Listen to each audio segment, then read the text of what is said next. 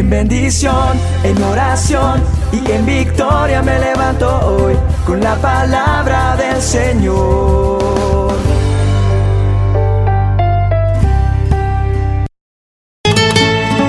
Gloria a Dios, qué bendición en esta mañana es decirle al Señor y más que decirle es tener la seguridad de que qué lindo es tener al Señor en nuestra vida. Creo que es una experiencia muy maravillosa. Lo mejor que podemos disfrutar es sentir la presencia de Dios en el alma.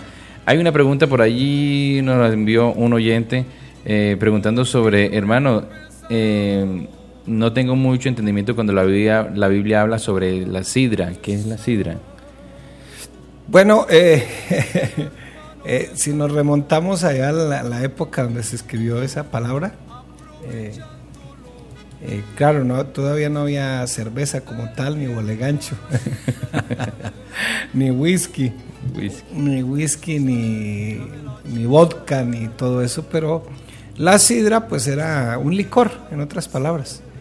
Eh, acuérdese que los vikingos, ellos eran unos borrachos empedernidos, ellos tomaban muchísimo licor y el hombre pues descubrió eso, eso es lo que se llama levadura, dejar fermentar. Eh, en algunas partes hacen algún licor ponen a cocinar el apio con panela y le hacen un proceso y de ahí sale algún licor. Y lo mismo puede suceder con muchas frutas, con la remolacha, con la zanahoria, con el maíz. Eh, pero Israel era muy habilidoso en esa época con las uvas. De hecho, eh, había jugo de uva o vino, pero también había vino fermentado, lo que llaman sidra. Eh, también se le, se le puede poner como mosto. Eh, levadura. Por eso dice la palabra que un poquito de levadura leuda toda la masa. Lo mismo pasa con los famosos hongos húngaros, que son los que hacen, con los que hacen el yogur, el medio donde ellos reproducen la leche. Entonces usted pone la leche a una temperatura indicada, le introduce el hongo y él y lo tapa bien y lo deja quietico al oscuro y él empieza a reproducirse. Lo mismo pasa con el licor. Eh, la gente por lo general en, los campos pone a fermentar panela y lo que llamamos guarapo por aquí. guarapo y la gente se va a trabajar y se pega sus entonadas. sí, claro que, dice la palabra quítese vosotros todas las costumbres también, ¿no? Sí, señor. Sí, esa es la famosa sidra que habla la Biblia. Entonces, cuando la Biblia habla del vino, no habla de licor. Eh, puede ser eh, que en algunos contextos, por eso lo recomendable cuando usted lea la Biblia es mirar bien el contexto donde están escritas algunas palabras, porque eh, no se le olvide que la, la mayoría de las palabras hebreas se manejan es por raíces. Entonces una palabra puede tener, según el contexto, hasta 30 significados diferentes por eso para los traductores es un poco complicado darnos a entender a veces la palabra. Los judíos se entienden fácil porque es su idioma, pero nosotros estamos en español. Amén, sí, Señor. Bueno, gracias a Dios por todo ello, aprendemos todo. Eh, por ahí nos llegó otra pregunta, pero eh, a usted le habían enviado una pregunta anteriormente sobre explicar Lucas 8, 19 al 21. Dice la palabra del Señor en ese texto. Entonces su madre y sus hermanos vinieron a él, pero no podían llegar hasta él por causa de la multitud, y se le avisó diciendo, tu madre y tus hermanos están fuera y quieren verte. Él entonces respondiendo le dijo, mi madre y mis hermanos son los que oyen la palabra de Dios y la hacen. Bueno, los que tienen su Biblia, si quiere apunten, eh, también hay otros paralelos en otros, eh, otros dos evangelios. Está en Mateo, capítulo 12, versículos 46 y 50 al 50. También está en Marcos 3, del 31 al 35. Creo que la pregunta del, oyente es, eh, ¿sería que la Virgen María tuvo más hijos? Y es una pregunta que se ha discutido por mucho tiempo. Entonces, si la Virgen María, después de tener al Señor Jesús, siguió siendo virgen, si pudo llevar una vida normal como esposa, como madre, etcétera. ¿Qué dice la Biblia? Eh, Porque pues algunos han sacado una, algunos dogmas, no, no, no doctrinas, estoy hablando de dogmas. Eh, los dogmas son propios de alguna organización, una organización religiosa, son propios, pero la doctrina es propia de la Biblia. Entonces, creámosle lo que dice la Biblia, interpretemos bien la Biblia, manejemos bien lo que dice la palabra del Señor. ¿Será que hubo otros hijos? Sí, no, pero ¿qué dice la Biblia? Lo que tendríamos que preguntarnos es qué quiso decir la Virgen María cuando el Señor le hizo ese llamado y ella responde las siguientes palabras. He aquí la sierva del Señor, hagas en mí según tu palabra. La Biblia católica dice, no dice la sierva, dice, he aquí la esclava del Señor. Eh, un poquito más, más, eh, más afirmativa la razón de querer servirle a Dios. No solamente era una sierva, sino que se consideraba una esclava. Ahora, la otra pregunta que habría que hacerse es, ¿la sexualidad dentro del matrimonio es pecado? ¿Sí o no? Entonces, porque es que algunos la ven pecaminosa, eh, pero dentro del matrimonio la sexualidad no es pecaminosa. Es más, dice la Biblia, dejará el hombre a su padre y a su madre y se unirá a su mujer y los dos serán una sola carne, refiriéndose no solamente a esa unidad y a ese vínculo eh, físico y espiritual, sino esa unión de cohecho hasta el final de los días. Entonces, si Dios no hubiese querido que la Virgen María se hubiese casado, no le había buscado esposo. Pero Dios permitió que se casara con, con José. Entonces, la pregunta sería esa. ¿Quiénes consideran la sexualidad dentro del matrimonio como pecado? Si consideran la sexualidad dentro del matrimonio como pecado, pues entonces la Virgen María pecó. Pero si la Biblia dice que no es pecado dentro del matrimonio, porque dice que honroso sea el hecho, honroso sea el matrimonio en todos, eh, bienaventurado, bienaventurado el que no tiene lecho con mancilla, o más bien el lecho sin mancilla, porque a los adúlteros y a los fornicarios los juzgará Dios, pero es que la Virgen María no estaba ni adulterando ni estaba fornicando. Entonces, la, la pregunta sería por ese lado. Ella es la sierva del Señor. Y la Virgen María eh, nosotros la honramos, no es como dicen algunos que nosotros la odiamos, que no sé qué, no, no, nosotros la honramos, honramos, eh, honramos esa parte donde ella dice yo soy la sierva del Señor, cúmplase según tu palabra en mi vida. Entonces, eh, es más, nuestras mujeres tratan de imitar a la Virgen María, no usan minifalda, se dejan crecer el cabello, no se pintan, no andan por ahí en discotecas, eh, no andan teniendo sexo ilícito eh, antes del matrimonio. Entonces, eso es imitar la Virgen María. Entonces, yo creo que en ese contexto, la sexualidad, como dice la Biblia, no es pecado. Y la Biblia sí afirma de que la Virgen María tuvo otros hijos.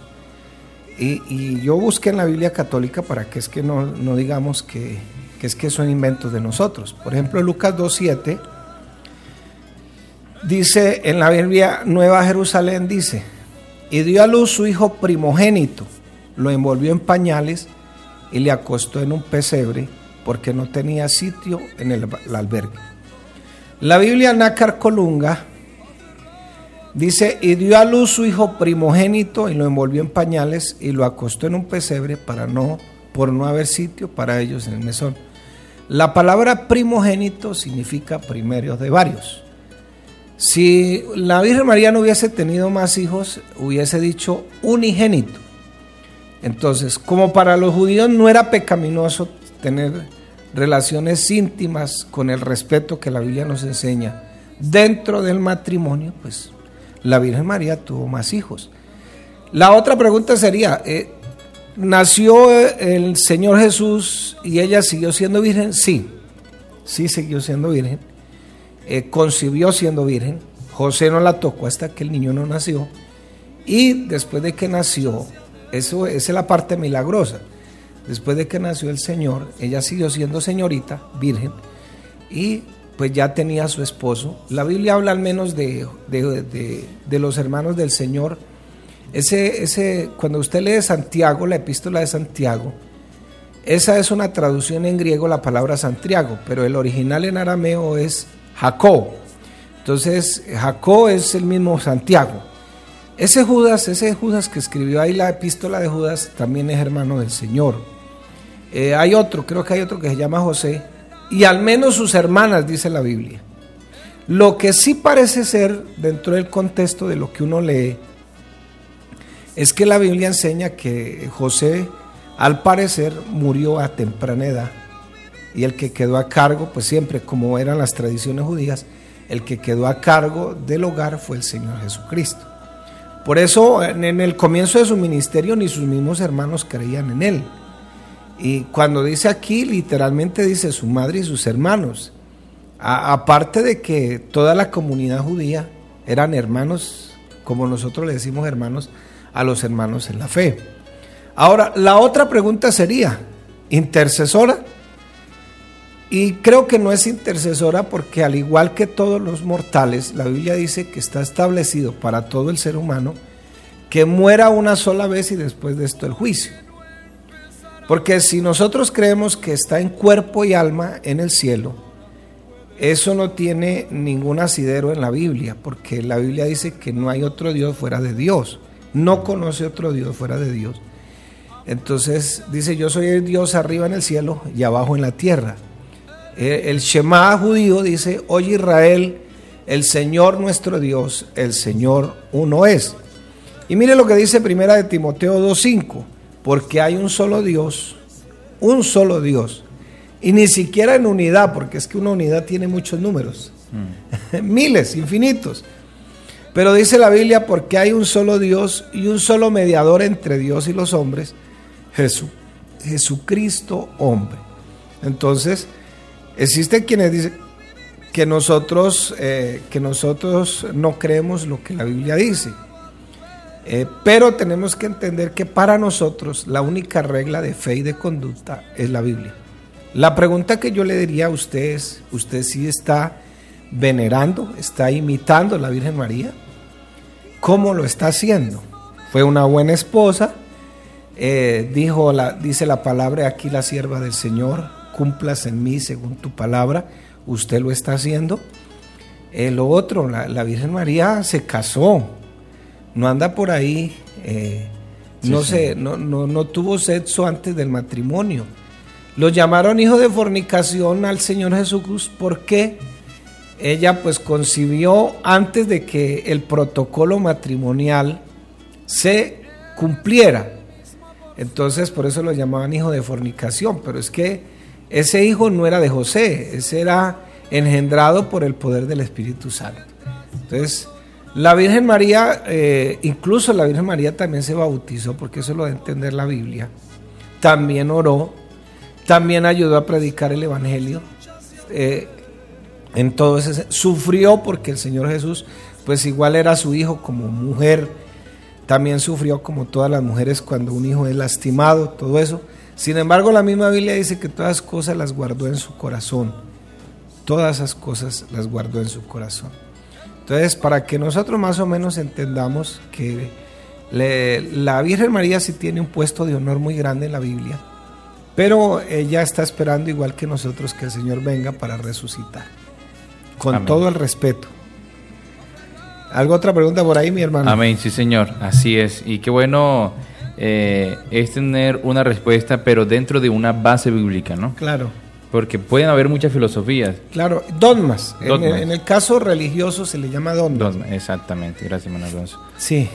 Y, pero gracias a Dios de que aquí eh, tomamos con base la palabra de Dios, como usted dice, eh, la Biblia es nuestro manual de fe y de conducta. Amén. Y es la palabra de Dios. La Biblia dice, toda la escritura, San Juan 3.16, es inspirada, perdón, 2 Timoteo 3.16, toda la escritura es inspirada por Dios.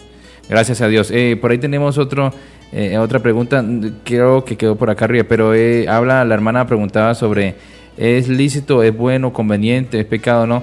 De que los hermanos usen una prenda, usen prendas de oro aparte del anillo O sea, por ejemplo, de los 15 años un anillo, la, la chica, que si alguien le regaló entonces prendas de oro y todas esas cositas. Bueno, eh, Dios no le va a prohibir a usted nada. Lo que pasa es que cuando usted empieza a tener una experiencia personal con el Señor, usted empieza a practicar lo que dice la Biblia, empieza a manejar lo que es el pudor, el decoro y la modestia. Mm. Entonces, hay cosas que en esta vida, pues, al fin y al cabo son vanidad. Todo es vanidad, dijo el escritor allá en, en Eclesiastés, todo.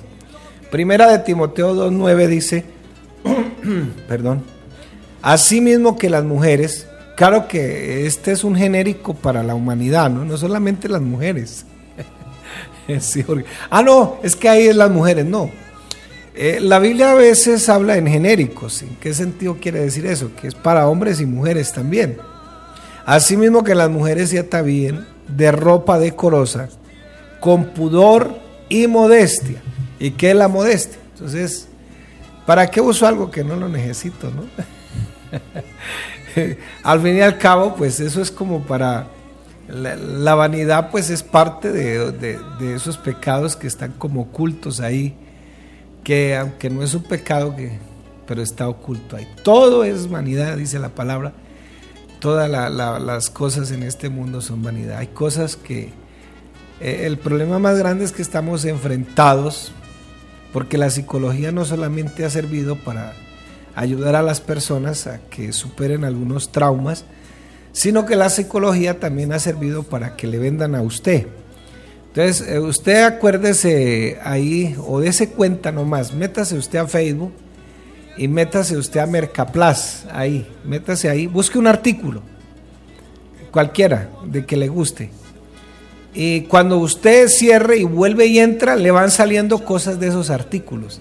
es más, le van saliendo cosas a través de Mercado Libre, eh, si tiene otras plataformas donde usted puede comprar, le van saliendo, porque eh, la psicología también con los colores y todo eso ha ayudado para que usted compre lo que no se necesite, para que usted se endeude aún sin saber por qué se endeudó y, y que con las tarjetas de crédito está aquí. Entonces, no, no, o sea, hay cosas que sí son básicas, pero hay cosas que son, a la hora la verdad, son vanidad y dejan de ser modestia, dejan de ser decodorosas. No, no. Es más, yo sí creo que las damas deben arreglarse, deben ponerse bonitas. Y, y aún siendo cristianas. Debería haber un texto en la Biblia que dijera, arréglese. pero, pero no, bendito sea el Señor que hemos ido aprendiendo y todo lo que hagamos, dice el apóstol Pablo, nos enseña el Dios a través de su palabra, hagámoslo como para el Señor. De cuando se va a poner una prenda, por favor, hágala como para el Señor. Porque pues igual las damas son damas y quieren mostrar algo de, de, su vanidad y todo eso, pero pues no es tan correcto a veces eh, que lo haga, porque usted todo lo que hace, hágalo como para el Señor. Amén, amén, amén. Bueno, eh, vamos a escuchar una melodía. Eh, mientras tanto, preparamos aquí otra pregunta. vamos a escuchar una hermosa canción en esta mañana. No dejaré de amarte, que trae nuestro hermano Andrés Casas y nuestro hermano Enrique Torres.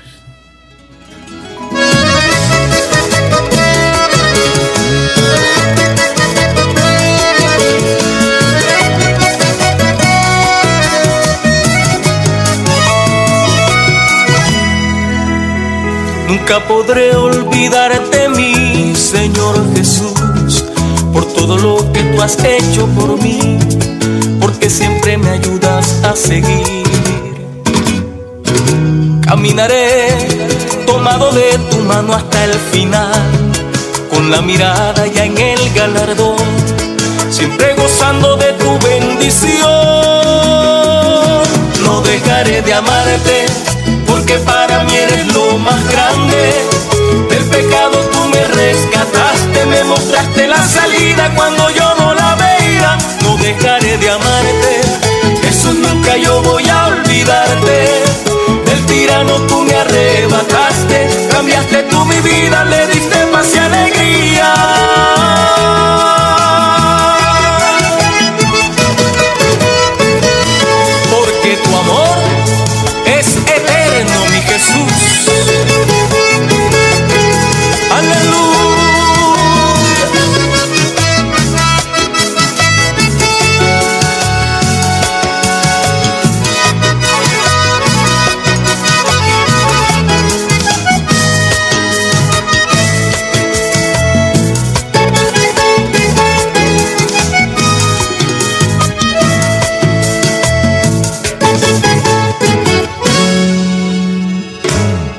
Agradecido estoy contigo, mi Jesús, porque hoy disfruto de tu grande amor y lo comparto siempre a donde voy.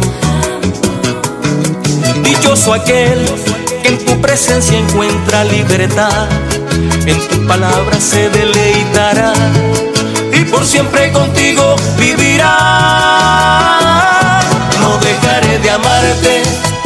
Para mí eres lo más grande. Del pecado tú me rescataste, me mostraste la salida cuando yo no la veía. No dejaré de amarte, Jesús nunca yo voy a olvidarte.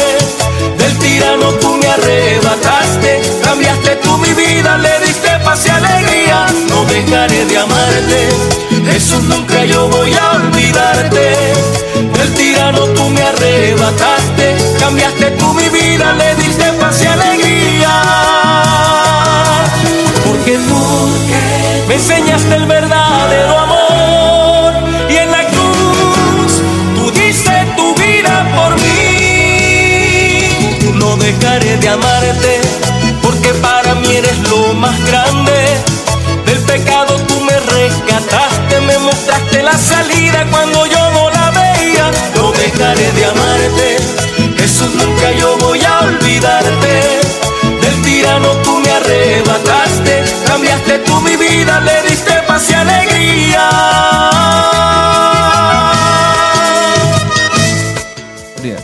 Gloria a Dios. Bueno, gracias a Dios por esta bendición tan grande que Dios nos regala en esta mañana. Una pregunta, hermano Alonso, ¿por qué los cristianos no, no adoramos a la Virgen María? Bueno, eh, hay que saber algo y es que qué significa la palabra adorar. Nosotros no la adoramos, pero sí la honramos. Eh, como se puede honrar una persona por su testimonio, una persona que se sujeta a Dios. Eh, aquí, por ejemplo, nosotros a los ancianos, esos ancianos que son las columnas de la iglesia, los honramos por sus años que llevan en el Señor, su perseverancia, mujeres, hombres de oración, que nunca se han apartado, que siempre han vivido para Dios. Siempre eh, los tenemos en un puesto de honra, porque son personas eh, que tienen algo que imitar, pero adorar va mucho más allá. La adoración eh, es, eh, es una es el único la única humillación, reverencia, se puede postrar. eh, esa única adoración se le da es a Dios.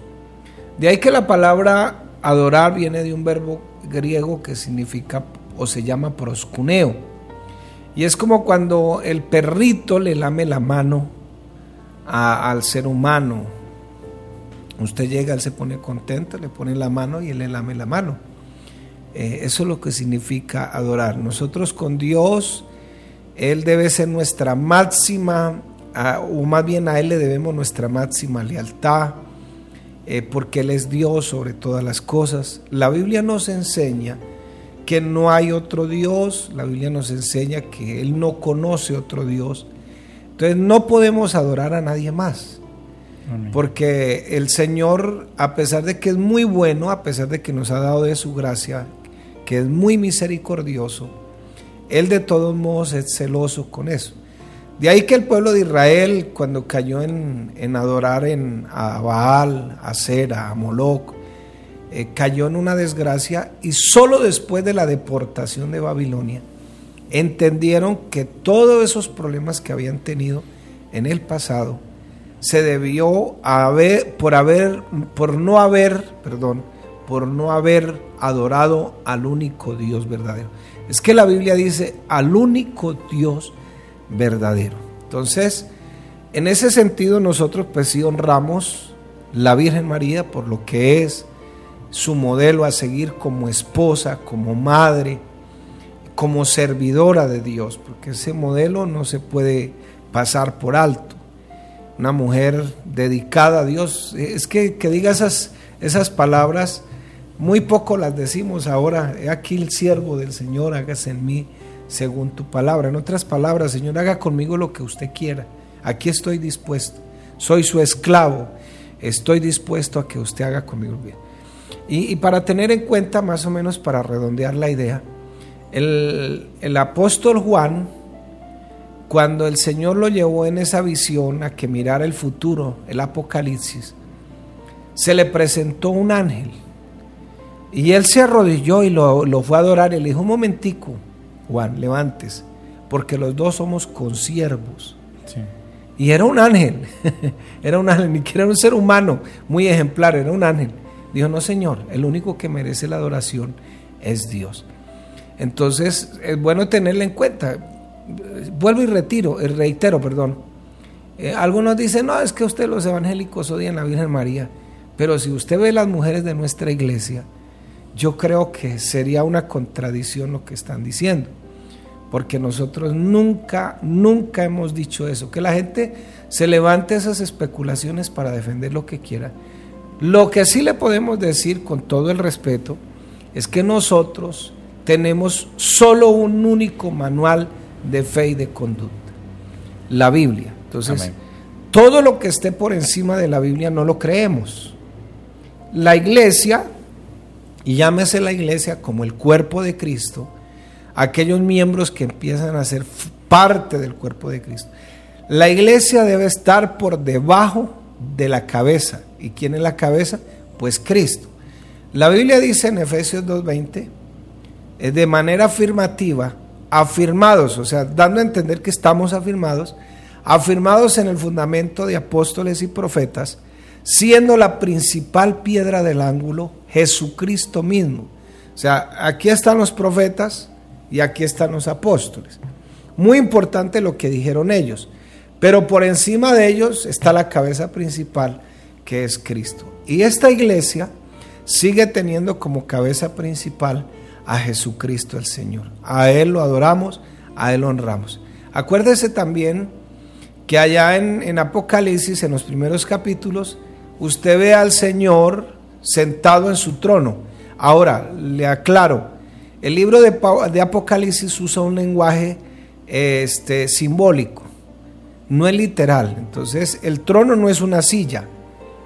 El trono significa el poder, la majestad, el señorío, la soberanía que tiene Dios sobre todo el universo. Entonces, sin embargo, cuando dice sentado es que Él descansa, porque Él tiene el poder, todo lo tiene en las manos.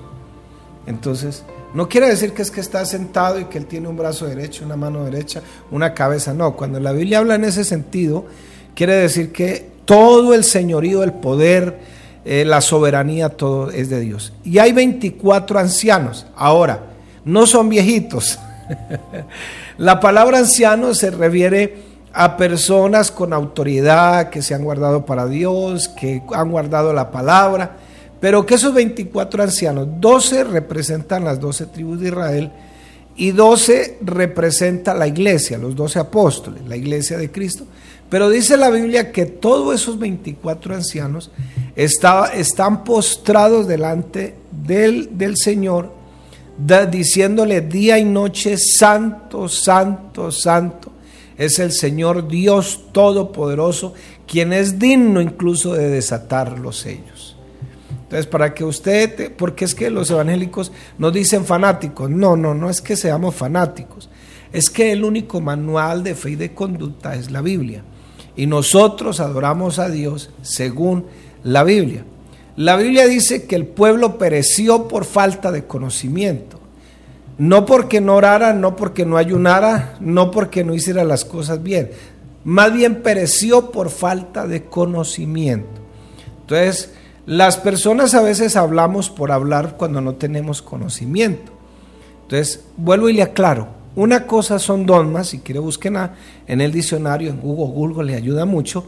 Una cosa son dogmas y otra cosa es doctrina. La Biblia no habla de dogmas, la Biblia habla de doctrina.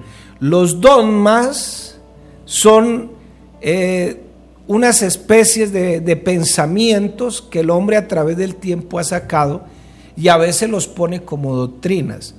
Por eso las personas no se van a salvar por tradiciones, las personas se van a salvar es por creer en Jesucristo el Señor y creer en su palabra.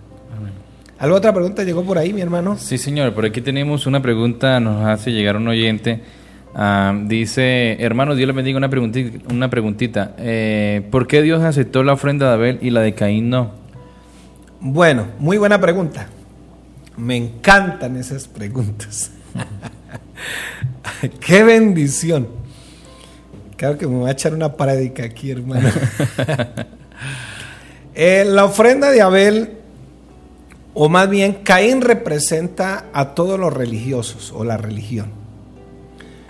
No es que la ofrenda de Caín no hubiese sido buena y bonita, sino que era que Dios no quería esa ofrenda porque lo que él quería era una ofrenda de sangre, una ofrenda que representara al Cordero de Dios.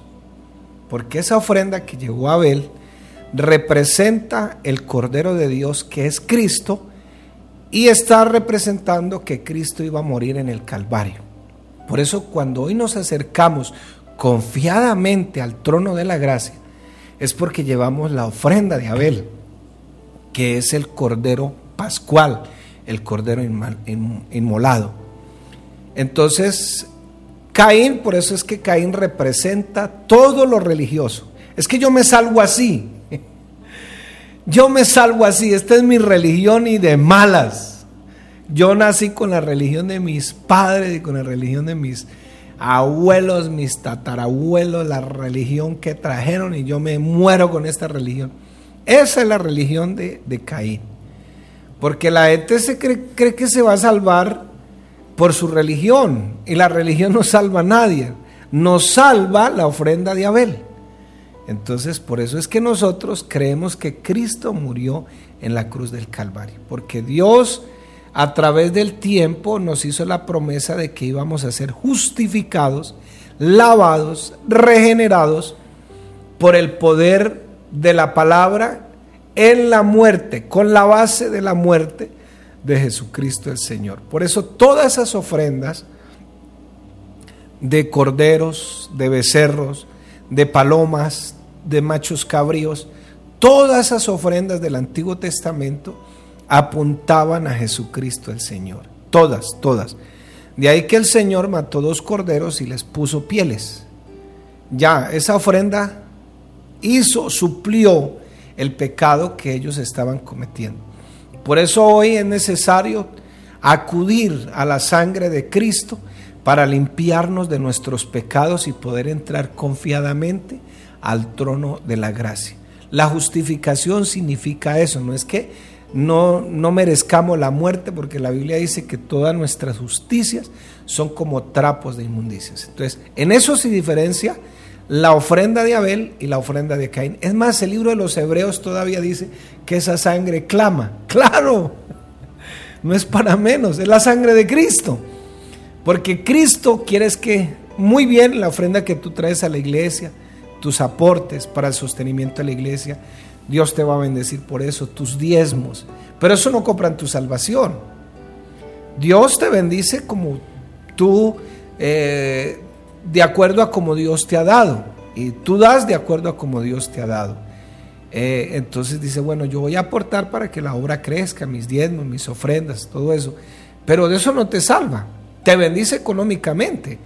Pero lo que te salva es la ofrenda de Abel, que es la misma ofrenda que el Señor pagó en la cruz del Calvario por todos nosotros. Amén, así es.